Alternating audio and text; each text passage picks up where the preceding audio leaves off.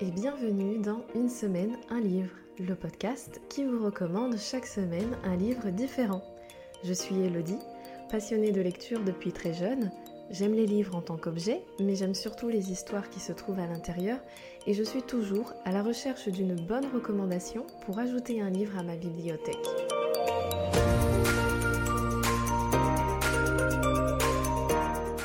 Tous les mardis, vous me retrouverez seul ou en compagnie d'un ou d'une invitée pour vous proposer une nouvelle recommandation littéraire. Et si cette recommandation a fait écho en vous, vous ajouterez peut-être ce livre à votre propre bibliothèque.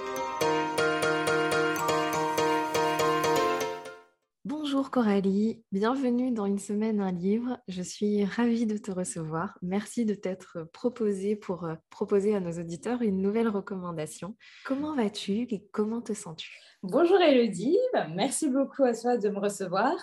Bah, ça va bien. Euh, je pars bientôt au week-end, donc je suis contente.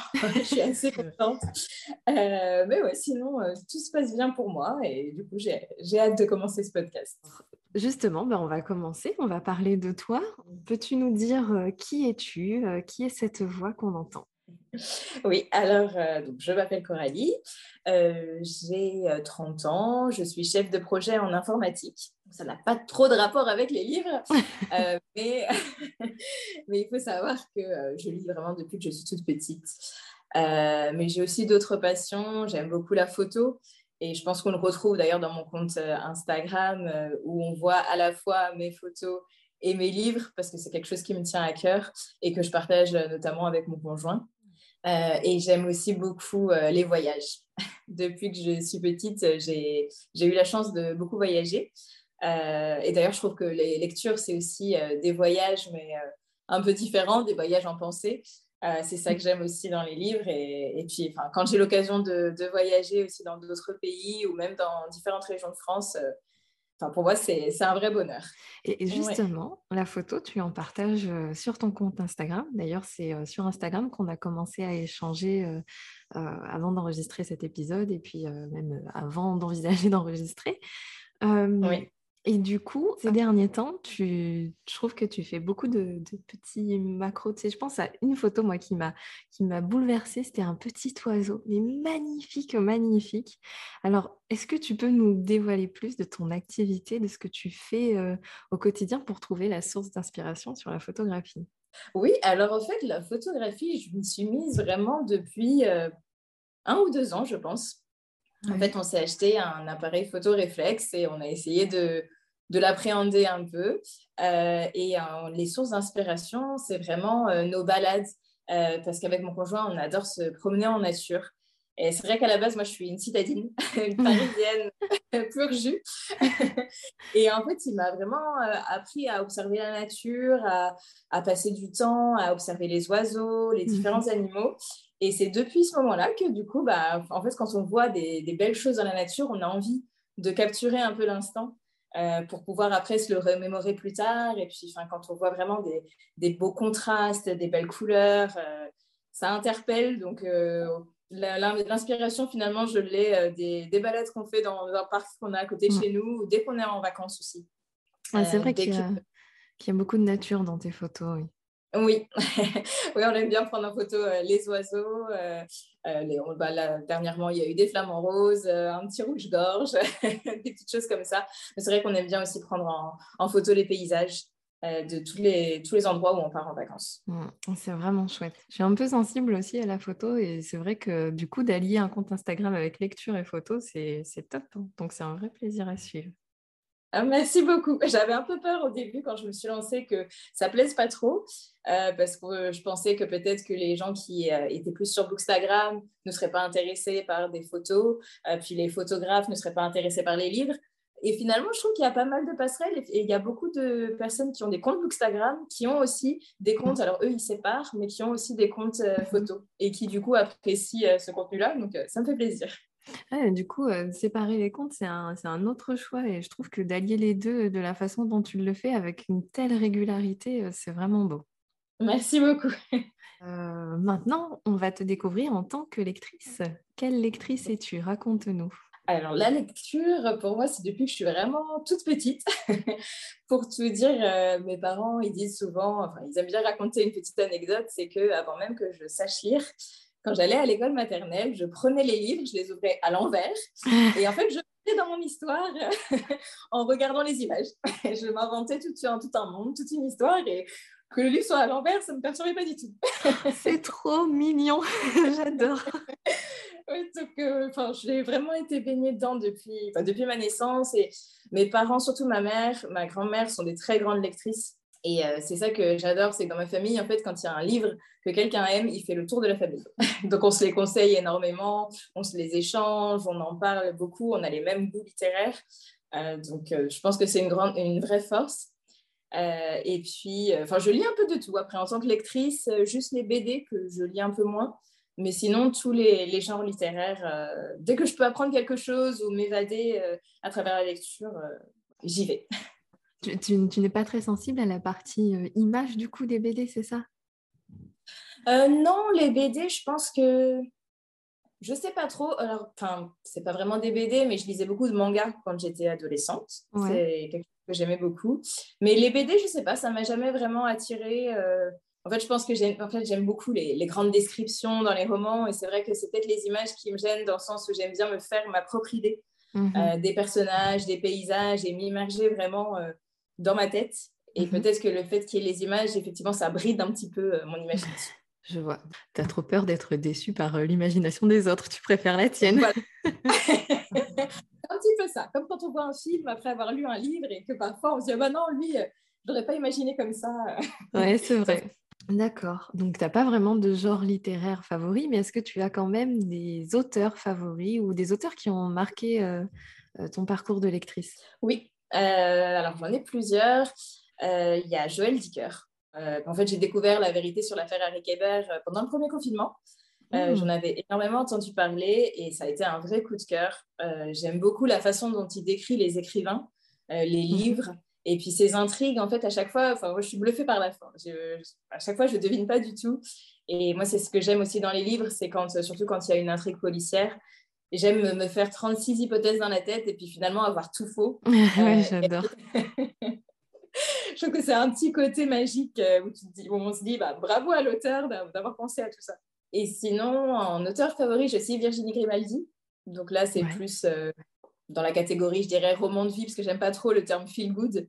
Euh, mais euh, c'est vrai que c'est des, belles histoires de vie. Je trouve que ces livres sont toujours très touchants et font toujours écho un peu à notre, notre parcours et notre vie personnelle, même si euh, on n'est pas forcément comme les personnages.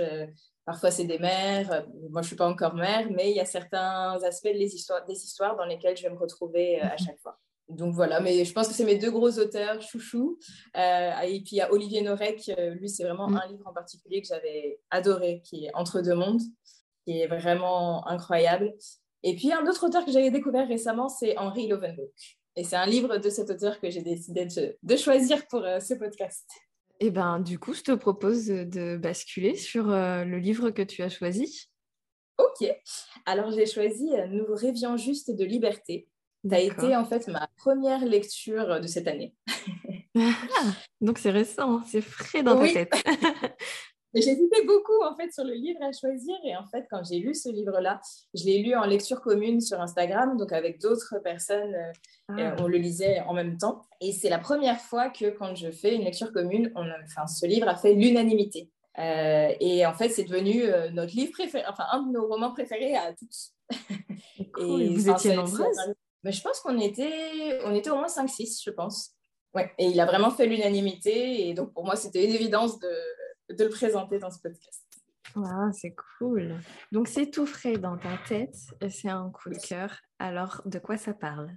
Alors, pour euh, résumer, sans trop entrer dans les détails pour pas spoiler, euh, donc on va suivre en fait dans nos rêvions juste de liberté euh, Hugo, alias Bohème, qui, qui est un garçon de 16 ans bagarreur qui vit dans, avec des parents pas forcément faciles. Euh, il a perdu sa petite sœur. Ça, on le sait dès le début de l'histoire. Hein, pas... Je ne spoil rien. Euh, mais du coup, sa mère, en fait, ne s'en est jamais remis. Du coup, euh, c'est assez difficile pour lui. Son père le bat parfois. donc voilà, donc il est dans un, dans un environnement familial pas facile. Donc, il se bat beaucoup au lycée, il est renvoyé de tous les lycées qu'il fait. Donc, en dernier recours, ses parents l'envoient dans un lycée privé, où là, il pense complètement s'ennuyer avec eux des gens de, très riches. Et finalement, il va faire une rencontre qui va changer sa vie. il va rencontrer Freddy, qui est un peu son alter ego, qui va devenir comme un frère pour lui.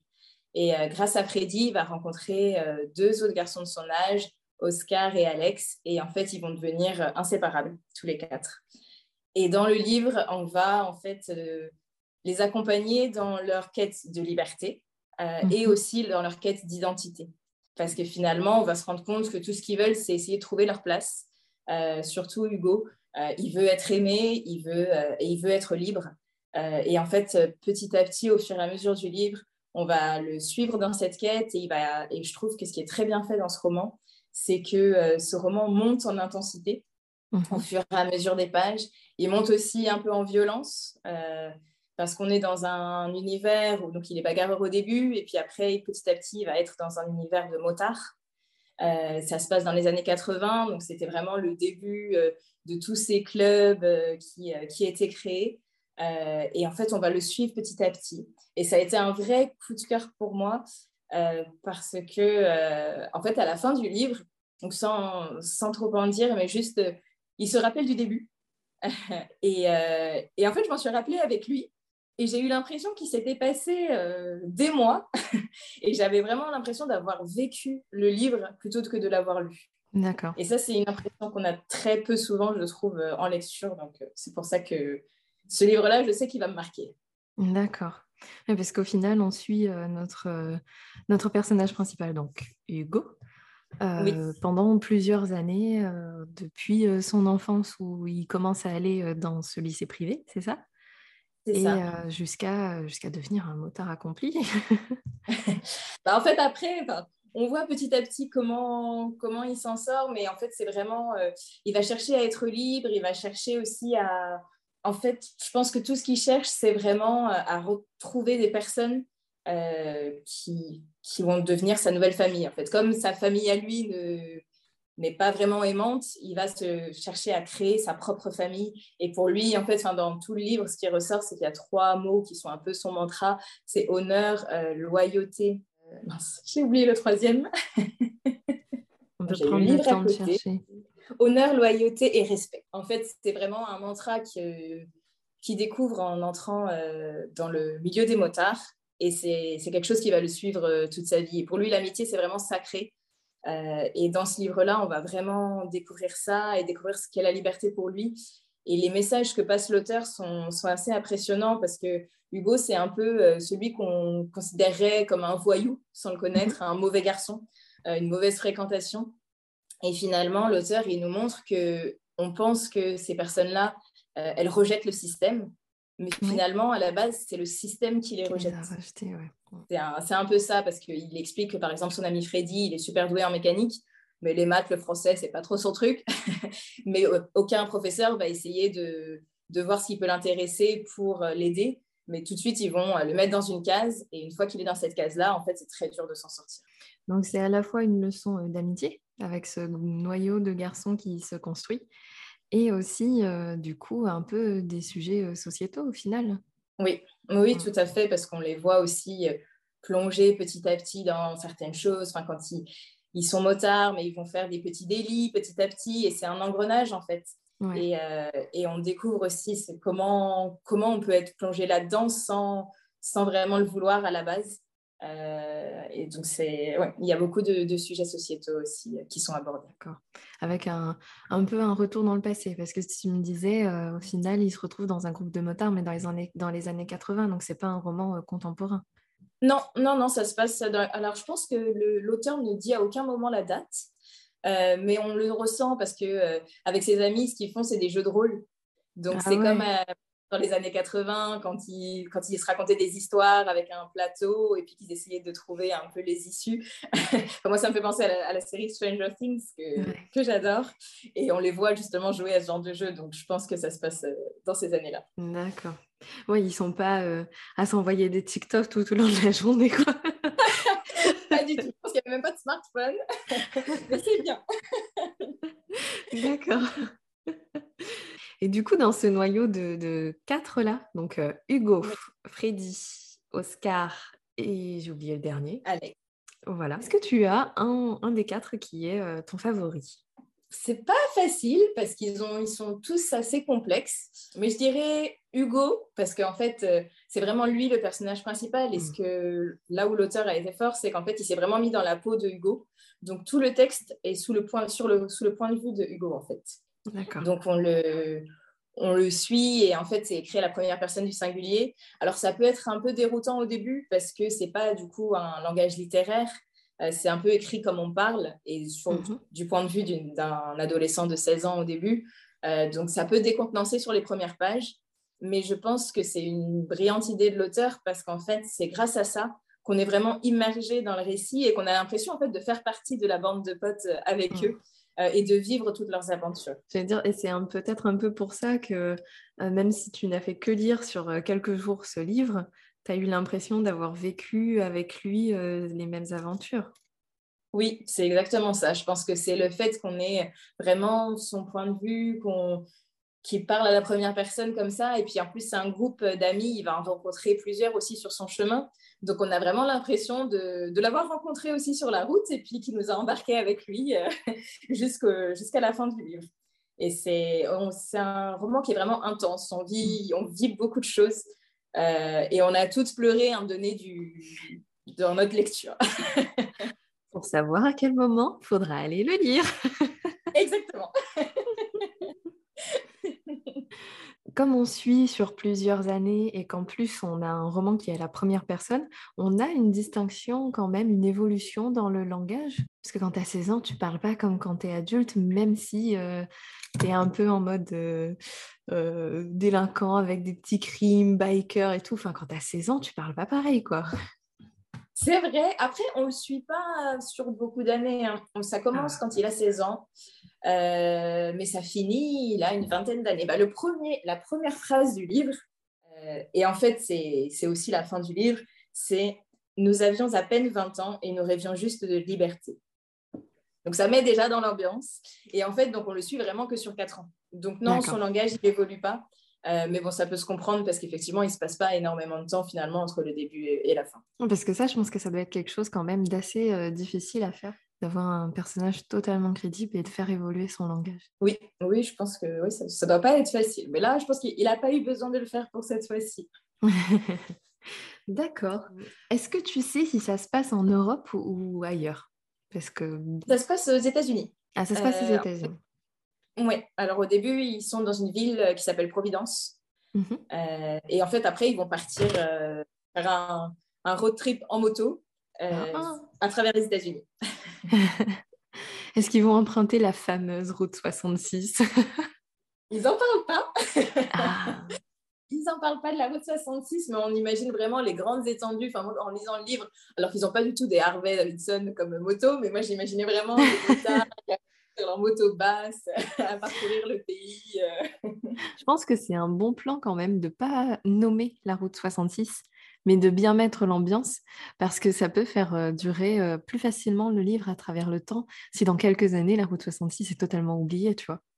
Oui, c'est vrai. Puis la route 66, moi j'y suis allée il n'y a pas longtemps, et, et en fait, je pense qu'elle a, elle a un peu perdu de sa superbe parce qu'à l'époque, je crois que la route 66, il n'y avait vraiment rien. C'était mm. une ligne droite dans le désert. Euh, et maintenant, c'est devenu très commercial finalement. il y a des villes qui se sont créées euh, à ah certains endroits.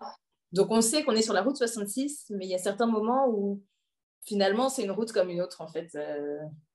moi j'ai une image d'une route 66 effectivement dans le désert, très plat autour ou alors deux ou trois petites falaises là en mode euh, pseudo Grand Canyon, mais pour avoir l'état d'esprit. Donc, je vois ça, mais pour moi, j'ai toujours ça associé, en tout cas dans les films ou, euh, dans ce qu'on a pu présenter euh, dans, dans, le cinéma de la route 66, tu sais, avec un, un tout petit village, avec une station essence d'un côté de la route, un saloon presque de l'autre, et puis, tu vois, quand même un petit village de temps en temps à plusieurs endroits de la route. oui, un peu comme dans les westerns. ouais, c'est un peu ça. Ou même, euh, la référence. J'ai à peine honte parce que c'est quand même un Disney que moi j'aime bien. Enfin, je crois que c'est un Disney. C'est peut-être un Pixar. Enfin, moi j'aimais bien quand j'étais jeune. C'est Cars. ah oui Oui, bah oui, c'était l'image que j'en avais aussi. voilà, pour moi, la route 66, c'est comme dans Cars. Bah, je pense qu'il doit y avoir encore des portions qui ressemblent à ça. Ah. Mais c'est vrai qu'il y a certains endroits où en fait c'est vraiment devenu euh, une route et avec une vraie ville autour et plus juste le petit village euh, typique euh, comme on se l'imagine. Ouais. Bon, bah moi, je préfère imaginer, du coup, dans le roman que tu nous proposes, c'est plus proche de Cars, puisque c'est trop bien. Oui, là, pour le coup. bah là, ça se, ça se rapproche plus de Carl, effectivement, parce qu'ils disent qu'ils ils dorment à la belle étoile, ils sont dans des routes à l'infini, avec vraiment le désert. Euh, et c'est là où ils disent que c'est là qu'ils se recentrent et qu'ils arrivent à vraiment euh, trouver un peu qui ils sont. Et pour eux, c'est ça la vraie liberté, en fait. C'est beau ce que tu viens de dire, tellement beau. J'aurais presque envie de conclure la présentation du livre là-dessus, mais est-ce que tu souhaites ajouter quelque chose pour donner envie à nos auditeurs d'aller lire le livre? J'ai juste envie d'ajouter que, en fait, euh, ce qu'il y a dans le livre, on sent à la fin, en lisant euh, la note de l'auteur, qu'il a vécu certaines de ces choses-là. Euh, pas forcément le road trip, mais vraiment cette soif de liberté et, et, aussi ses amis qui étaient comme lui, qui finalement ont un peu changé alors que lui est resté dans cette ligne-là. Je pense que pour moi, c'est un roman euh, qui doit être lu par tout le monde parce que déjà, peu importe notre genre de prédilection, euh, je pense que tout le monde peut se reconnaître à l'intérieur. Je ne connais pas du tout le milieu des, motards, je n'ai pas de moto, euh, mais vraiment cette soif de liberté, cette quête d'identité et cette, ce sentiment de se sentir vraiment à part, rejeté. Je pense qu'on l'a tous vécu un moment ou un autre. Euh, et surtout, c'est une magnifique histoire d'amitié. Euh, et c'est assez incroyable. Et vraiment, à la fin, euh, je pense qu'il m'a fallu deux jours pour me remettre de ma lecture, oh. tellement j'étais à, fond à, l'intérieur avec eux. Et, et c'est un livre qui marque et qui chamboule. Et je pense qu'il y a un avant cette lecture-là et un après. Et on voit les choses différemment. Bon, ben en tout cas, merci de nous avoir présenté ce livre. Merci de, de l'avoir recommandé dans le podcast. Il a l'air particulièrement touchant. En tout cas, moi, ça m'a donné envie de le lire. De le lire pardon. Alors, on passe à la dernière partie de l'épisode. Tu es prête? Ok, je suis prête. Alors, parle-nous de ta lecture du moment. Alors, en ce moment, je suis en train de lire euh, Kilomètre Zéro de Maud Ankawa. Donc, c'est pas du tout le même registre. Euh, là, c'est un roman de développement personnel. D'accord. J'avoue que j'en ai jamais entendu parler.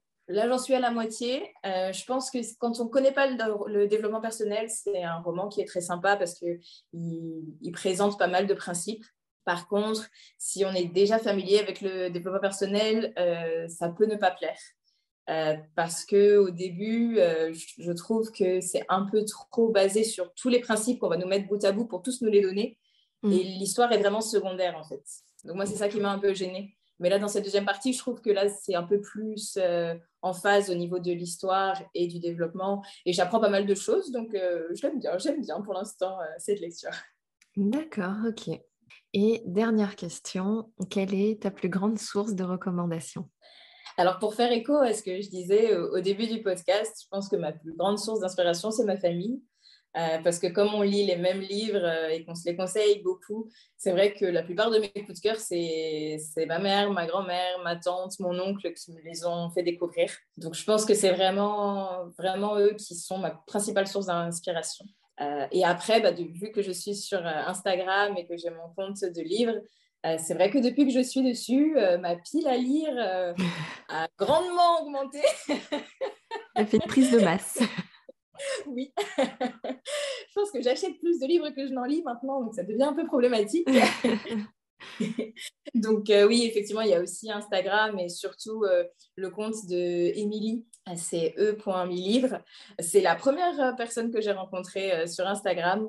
Et ce qui est top, c'est qu'on aime les mêmes lectures, mais à chaque fois qu'elle chronique un livre, c'est un livre que je n'ai pas lu. donc c'est super parce que ça me donne à chaque fois plein d'idées.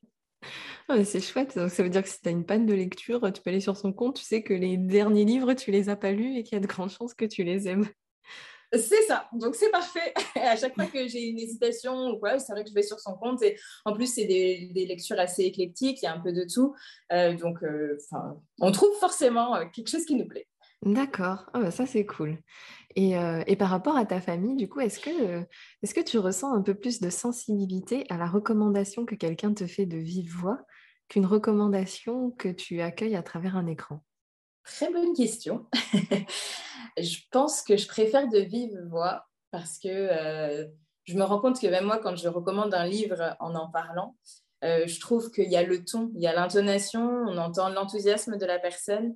Euh, et du coup, ça donne plus envie de lire que de mettre quelques phrases parce que c'est pas évident finalement. Et c'est vrai que quand on écrit par exemple des chroniques de livres, j'ai souvent peur de ne pas rendre justice au livre parce que quand on mmh. écrit, c'est très difficile de retranscrire ce qu'on a ressenti dans la lecture.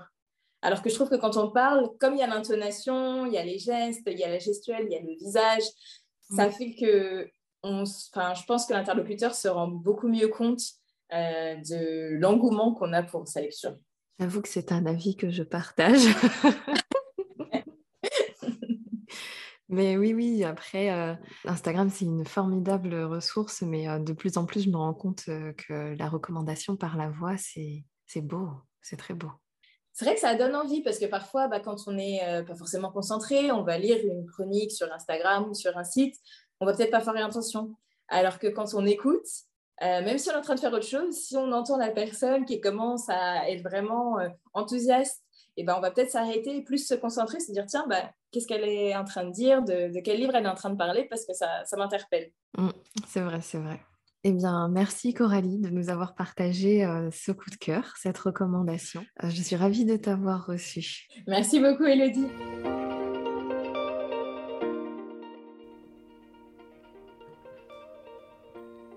J'espère que vous avez aimé cet épisode, qu'il vous aura donné envie de lire, mais aussi de parler de livres. Vous trouverez dans les notes de l'épisode le compte Instagram de mon invité et aussi la fiche du livre qui vous a été recommandé. Si vous appréciez le podcast, n'hésitez pas à lui laisser une note et un commentaire sur Apple Podcast car c'est le meilleur moyen de lui faire gagner en visibilité. Je vous invite également à vous abonner au compte Instagram du podcast Une semaine un livre underscore podcast car j'y partage des choses toute la semaine et chaque lundi vous pouvez découvrir en avance qui sera mon invité. Et maintenant, il ne me reste plus qu'à vous donner rendez-vous mardi prochain pour une nouvelle semaine et un nouveau livre.